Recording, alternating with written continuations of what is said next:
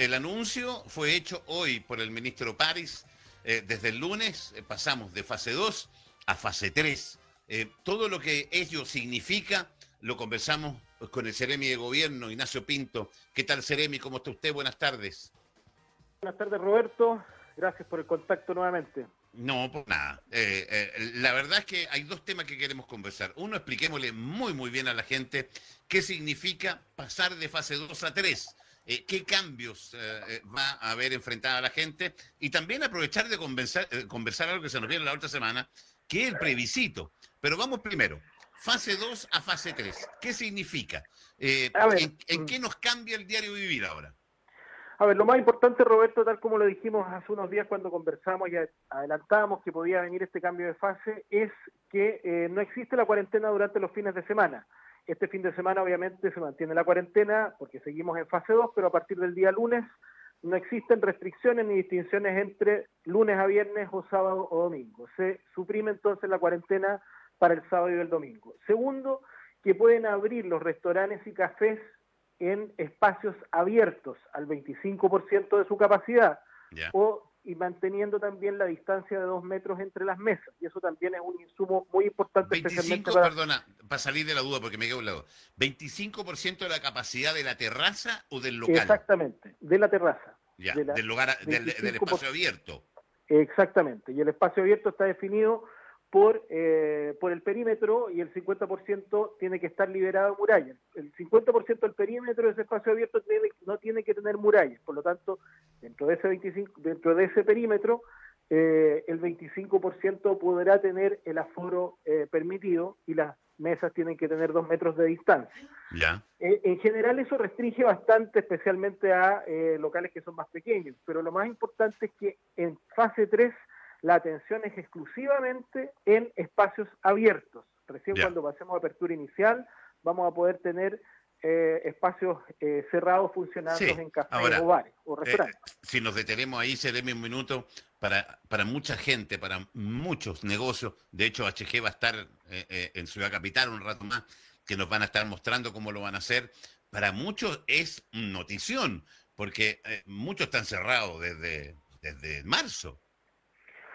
Bueno, exactamente, y por eso también era tan importante para nosotros que eh, en esta temporada, cuando ya comienzan a, mejorar eh, las condiciones, cuando la gente necesita estar al aire libre, y obviamente con la importancia que tiene para nosotros el sector turístico, el sector gastronómico, el comercio, era muy relevante poder avanzar a, la fase de, de, preparación. Así es que depende de nosotros que nos mantengamos o que sigamos avanzando en los pasos, pero que no retrocedamos, que obviamente eso es muy complicado.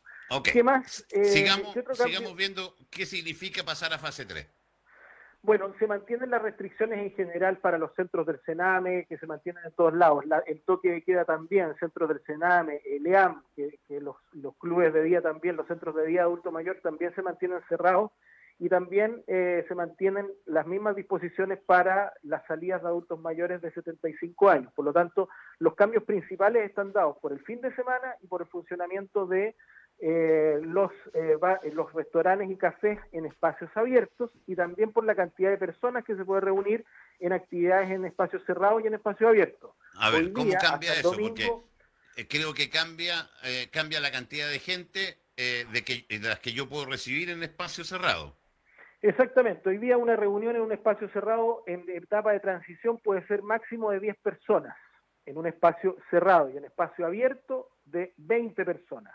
Eso en etapa de transición hasta el día domingo. A partir del día lunes cambiamos de 25 personas permitidas en un espacio cerrado y 50 personas permitidas en un espacio abierto. Ah, Hay que considerar que en ambos casos se mantiene como obligatorio el uso de la mascarilla.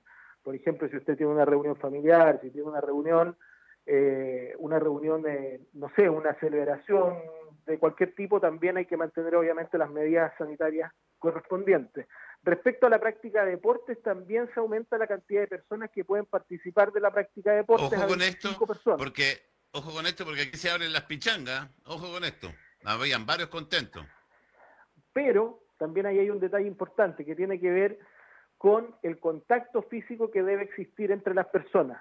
Se tiene que evitar el contacto físico. Por lo tanto, si bien es cierto, se puede permitir la realización de actividades al aire libre deportivas, por ejemplo, una clase de zumba donde mantengan la distancia, el, el, resto de los deportes, como por ejemplo una pichanga, donde puede haber contacto físico cercano, no está todavía permitido. Ah, no. No, señor. ¿Y cómo el Carreño, Ángel Carreño estaba feliz que el lunes iba a poder volver a jugar, pichanga, once por lado y toda la cuestión? Tenemos, lo que pasa es que se mantienen las mismas restricciones de lo que estábamos hablando anteriormente. Si bien es cierto en etapa de transición, nosotros tenemos 10 personas que pueden practicar deporte, esas 10 personas tienen que mantenerse con una distancia y, evitando el contacto físico. Y en este caso aumentamos el número de personas que pueden estar en un espacio abierto, pero tienen que mantener las distancias que están determinadas en el protocolo del Ministerio de Deporte que, que, eviten el contacto entre las personas. Por lo tanto, eh, hay que tener eh, moderación en, la, en, las expectativas respecto a la, a la fase de preparación. Se puede ir a una cancha, se puede ir a un lugar abierto, puede practicar zumba, puede hacer alguna actividad deportiva, pero, eh, pero la pichanga eh, sigue estando restringida. Mira, entonces, ojo con eso porque eh, los que se habían hecho ilusión. Víctor Hugo, ¿estás por ahí? ¿Me escuchas? Ahí sí. más o ah, menos. Medio saturado, pero te escuchamos. a ver, estamos junto al CDM Gobierno Ignacio Pinto haciéndole las preguntas de qué es lo que significa el pasar de fase 2 a fase 3, fase a partir del lunes. Tal como lo dijo usted, Seremi, ojo, no confundir el tema de eh, toque y queda, que ese no tiene nada que ver con las fases, ¿no es cierto? No tiene nada que ver. En las cinco fases y en todo el territorio nacional se mantiene el toque de queda a las 23 horas. Eso está eh, absolutamente eh, establecido y no, no tiene ninguna modificación independiente de la fase que tengamos. Así que eso no, no sufre modificación entre las 23 y las 5 de la mañana. Eh, hola, dice Rodrigo, yo tengo juegos infantiles al aire libre, ¿qué debo hacer? Me parece que, no puede funcionar, ¿o sí? A ver, tiene juegos infantiles al aire libre, va a depender de la cantidad de personas que pueda recibir eh, y tiene que ver con, la, con el contacto que puedan tener las personas dentro de ese, de ese recinto. Obviamente, que dependiendo del perímetro que tenga, eh, del perímetro del espacio que tenga disponible, también va a depender la cantidad de personas que pueda recibir, porque no pueden haber personas con el contacto estrecho. En el caso de juegos infantiles, obviamente usted entenderá que van a estar saltando los niños y jugando y, ese contacto no se va a dar. Así que lo más probable, pero también es bueno que revisen el, paso a paso y, y todas las normas sanitarias, pero no debiese funcionar bajo esas condiciones. Eh, pregunta otro auditor Pascual, buenas tardes. En fase 3, ¿podré salir a otra región a ver a mi familia? Por supuesto que sí, ese es otro de los cambios más importantes que tiene que ver con los viajes interregionales entre comunas que estén en fase 3 o superior. Yo puedo salir a cualquier comuna de Santiago, a cualquier comuna que hoy día se encuentre en fase 3, con los permisos interregionales que están disponibles en la comisaría virtual, así es que comienza el tránsito. Otro detalle también importante que lo conversamos el otro día, que las aduanas sanitarias se mantienen funcionando tanto en el norte como también en el sur, eh, en Pichiangue. Ya. Eh, a ver, eh, buenas tardes. Ya dice otra persona si puedo ir a, ver a mi familia a Rancagua. ¿Todo depende en qué fase está? ¿En qué fase está Rancagua? No sé. Pero si está en fase 2, no podría ir porque obviamente, eh, o sea, en fase 2, durante el fin de semana estaría restringido, pero en fase, pero si estuviera en fase 3 no tiene problema con sacar su permiso interregional.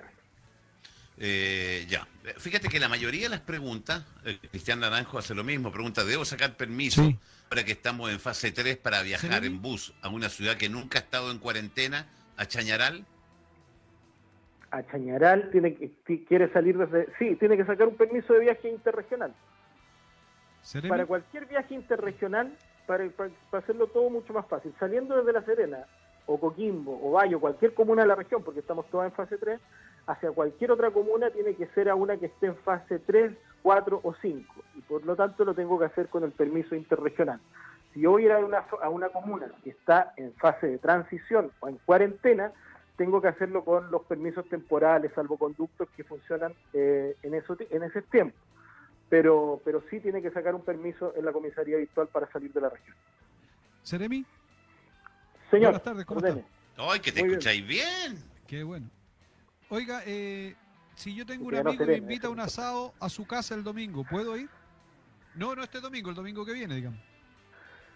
El, el próximo domingo el- debería estar, eh, bueno, vamos a estar en, en pleno plebiscito el próximo Sí, el domingo voy 20. a estar trabajando, eh, querido Víctor Hugo. ¿Lo No, está diciendo por mí, Seremi? No, no te sientas aludido, dueña. Me No, imaginaba. señor. por es eso mismo le quería sacar el, le quería sacar el, el peso encima, Roberto. le sacar el pillo, Seremi. Pero mire, el sábado no tiene ningún problema, el domingo es plebiscito. Lo más probable, eh, bueno, tiene que ver con las restricciones que existan durante la- las elecciones, pero habitualmente se decreta ley seca en, eso, en esos días, así es que en ese día en particular. Eh, Así No, es que Pero va a ser ¿cuánta, medio complicado. ¿cuánta gente puedo recibir en mi casa para hacer una reunión? Hasta 25 personas puede recibir eso. ¡Ah, ¡Jale! Guillermo, Cabemos todo. el filtro se hace más chico, Guillermo. No, cabemos todo. ya. Eh, eh, a ver si ¿Qué la más? gente tiene preguntas. Eh, dice que aclare lo del toque queda. Hay gente que cree que no hay los fines de semana. ¿Hasta cuándo le vamos a tener que aclarar el toque queda? toque de Eh. queda se mantiene. Lo mismo le pasó le pasó a, a Leighton hoy, eh, con el toque de queda, pero Sí. Pero bueno, efectivamente tenemos eh, toque de queda permanente desde las 11 de la noche hasta las 5 de la mañana. Sí. Ahora, es importante decirle a la gente que el toque de queda corre por otro carril. Que es nada que ver a las fases sanitarias, ¿no es cierto? No tiene absolutamente nada que ver. El toque de queda corre para todas las comunas de Chile entre las 11 de la noche y entre las 5 de la mañana. No tiene nada que ver con la, independiente de la fase en la cual se encuentre. Y respecto a la persona que preguntaba por la, eh, si podía ir a Rancagua, Rancagua se encuentra en transición. Por lo tanto, para entrar a Rancagua, yo no puedo viajar desde una, desde una comuna que esté en preparación, como es La Serena, hacia una que esté en transición. Tengo que esperar que ellos pasen a preparación para poder entrar, a no ser que lo haga con un eh, permiso temporal individual o con alguna de las salvedades que existen siempre para la cuarentena. Ahora, eh, de comuna de fase 3 a comuna fase 3, no hay ningún problema. Ningún problema, solamente su permiso y eventualmente si es que tiene que ingresar a esta región, por ejemplo, tiene que hacerlo con su pasaporte sanitario. Ok. Eh, Víctor Hugo, ¿alguna pregunta de fase a fase? Si no, para. No, no, Eh, yo más o menos lo tengo claro, así que estamos bien. Ya. Si no, para Clarito, cambiar. Pensé que me iba a, pre- pre- pensé que me iba a preguntar por Vicuña, pero, Pero, pero esta vez no me preguntaron Pero por Vicuña Vicuña. está en fase 3, pues. pero Vicuña está por, por eso, por eso. Y que habitualmente me preguntan por el control sanitario de Vicuña No, y iba a yo responder que lo voy a preguntar por el control sanitario. ¿no? Es que ya, Sí, ya. Ni es que ¿sabes lo que pasa? Que ya entendieron que no nos pueden coartar la. la Ah, ¿Aprendieron pasada. ya? Sí, te toman la. te- Hoy día te toman una. Te toman la temperatura nomás. Y tienen más contagiados ellos que nosotros, a esta altura. Una lástima. Eh, buenas tardes, seré mi gobierno. Con la fase 3, ¿se va a poder ir al estadio o todavía no? De antemano, gracias. Un, solo, un gusto saber de usted, dice Javier. Mire, ah, Un gusto saber de usted, ¿ah? Sí, porque me- a lo mejor la gente pensó que usted también se iba de... Después que se fue la, la intendenta. Gra- ¿Está gracias amarrado, Javier. ¿Está amarrado el sillón, Seremi? ¿Cómo? No le entendí la pregunta. No le entendí Ya. la pregunta. Conténtenle la pregunta mejor. Estamos hablando de pandemia. ¿En qué fase se encuentra la pregunta que ¿En qué fase? No, no se puede ir al estadio todavía. No se puede. El En fútbol, ninguna lo de las más fases, probable, el fútbol con público, lo más probable es que vuelva ya el 2021. Así que no, no se haga ninguna expectativa de que durante este año tengamos posibilidad de tener eh, el privilegio de ir a ver alguno de los clubes regionales del estadio. Solo por Eh, televisión. espero, espero. Ya, y aquí empiezan algunas preguntas ya relacionadas. Nos vamos a pasar al otro domingo. Eh, ya cambiamos de fase, ¿ok? Eh, entonces, eh, no necesitamos ni un tipo de permiso. ¿Qué va a pasar? El, hablemos un poquito del plebiscito. Ojo que se cierra la mesa a las 8, se aumentó la cantidad de locales. Ah, hablemos, cuéntenos un poquito de aquello.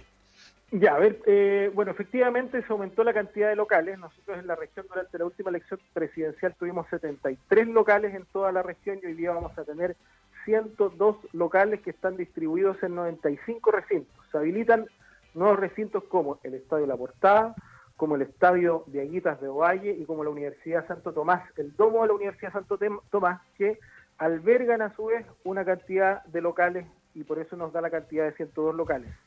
Nosotros en el padrón, en la región, tenemos más de 600.000 personas que tienen la posibilidad de votar durante el plebiscito del próximo 25 de octubre y obviamente tenemos muchas expectativas que incluso hoy día considerando que estamos eh, en fase de preparación, que tenemos muchas más libertades, tengamos una alta adhesión y alta participación de la gente. Así es que eh, está todo preparado, eh, va a haber monitores, va a haber un aforo permitido por cada uno de los locales, es decir, cada local de votación, dependiendo del número de mesas, ese número de mesas se multiplica por 10 para determinar cuál es el aforo que tiene cada local. Y eso eh, permite que no se generen aglomeraciones y que exista la distancia física que se necesita entre las personas. Así es que están todos los equipamientos eh, que se van a distribuir, kit eh, de alcohol gel, también se le va a, facilitar todo lo que se necesite y obviamente el riesgo de contagio va a ser mínimo en la medida que todas las personas también nos ayuden y colaboren con las medidas de autocuidado. ¿Apertura, horario de apertura de las mesas? 8 de la mañana y cierre a las 20 horas. Horario también privilegiado o horario priorizado para los adultos mayores, eh, que va a ser entre las 5 de la tarde, entre las 2 y las 5 de la tarde, para que voten los adultos mayores a esa hora. Eh, donde se le va a entregar las facilidades y los espacios para que puedan hacerlo con mayor diligencia y no tengan tanto rato que esperar.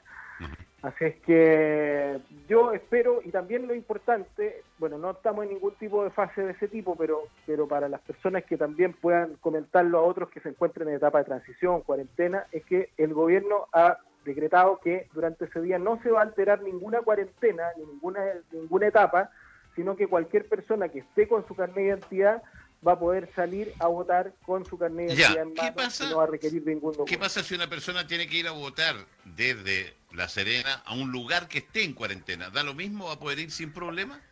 Puede hacerlo, pero el viaje tiene, los viajes programados para ese evento van a estar disponibles con los permisos correspondientes desde el 23 de octubre. Es decir, eh, ah. entendiendo que la persona va específicamente a esa, a ese trámite, a este acto eleccionario, tiene que hacerlo el 23 de octubre con el permiso interregional, eh, con el pasaporte sanitario y con eh, el documento del CERVEL que acredite que él vota en la ciudad hacia la cual está dirigiéndose.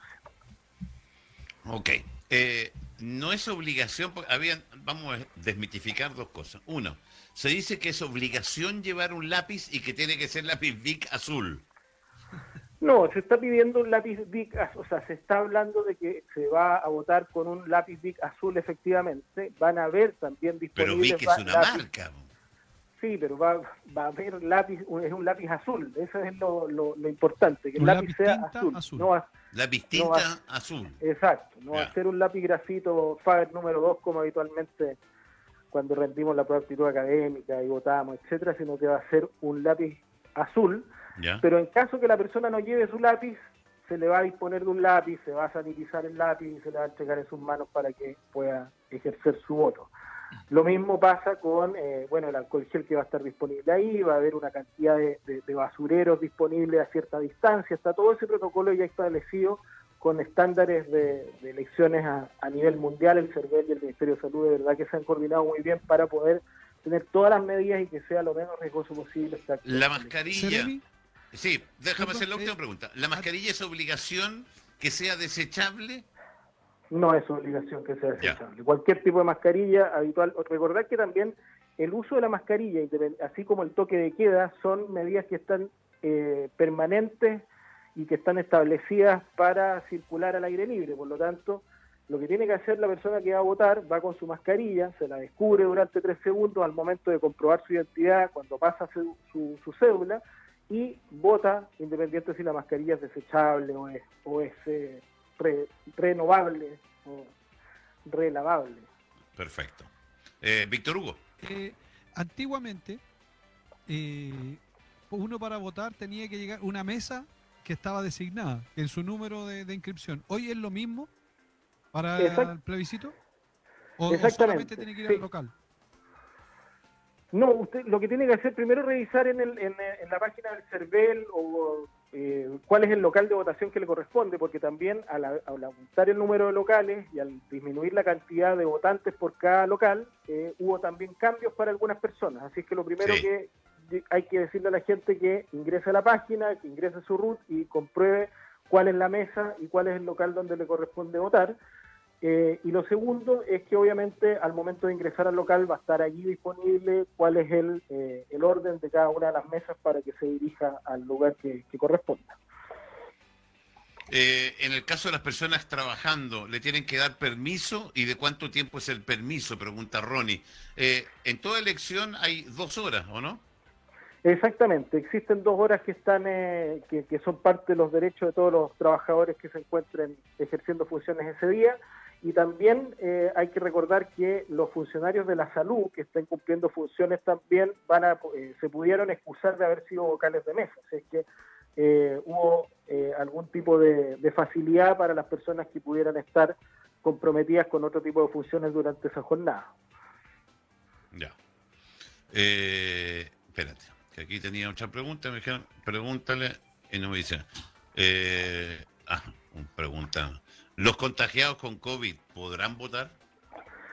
Los contagiados con COVID tienen la obligación de hacer cuarentena y por lo tanto tienen que permanecer en su casa y no pueden salir a votar. Lo mismo ocurre con los contactos estrechos. Ninguno de ellos puede salir eh, a ejercer su, su, voto porque obviamente tienen que guardar la indicación sanitaria que corresponde hay una guía que yo quiero que la gente la busque, que, es la guía de preguntas y respuestas del plebiscito 2020, que está disponible en la página del gobierno, que se lanzó hoy día, y que responde específicamente todo ese tipo de preguntas. Yo creo que es, muy ilustrativa, así es que para que lo vean ahí en, el programa, en Constituyete. Ahí se la vamos a mandar. Perdón, perdón. No, que le vamos a mandar la guía, le digo. Perfecto. Eh, ¿Se pueden hacer reuniones de, de sociedades, instituciones o iglesias en fase 3? Está normado, también hay un protocolo exclusivo que la gente de las iglesias lo puede buscar en la página de, de gov.cl donde está determinado cuáles son los protocolos específicos, el, el, uso del alcohol gel, la sanitización de los espacios, etcétera. Pero recordemos que todo está sujeto a la cantidad de personas que puedan reunirse en un lugar cerrado, o sea, eh, máximo 25 personas en etapa de preparación, pero efectivamente sí se pueden realizar ese tipo de reuniones. Perfecto. Eh, Víctor Hugo, ¿alguna pregunta? No, estoy tratando de meterme a la página del CERVEL, por eso estoy metido en esto. Ya. Eh, querido Seremi, le doy las gracias una vez más. Buena noticia. Eh, pasamos de fase 2 a 3 eh, y toda la preocupación ahora y la preparación para lo que va a suceder el domingo 25. y me detengo un poquito. ah, me preguntan de nuevo si podemos dar el horario preferencial para los adultos mayores. Entre 2 y 5 de la tarde. Ya. entre 2 y 5 de la tarde, horario preferencial para adulto mayor. Se nos viene el 18 de octubre, eh, cada domingo, este domingo. ¿Hay medidas especiales? Eh, ¿Quién coordina eso? Eh, ¿Qué va a pasar un poco? ¿Damos un aviso de tranquilidad a la gente?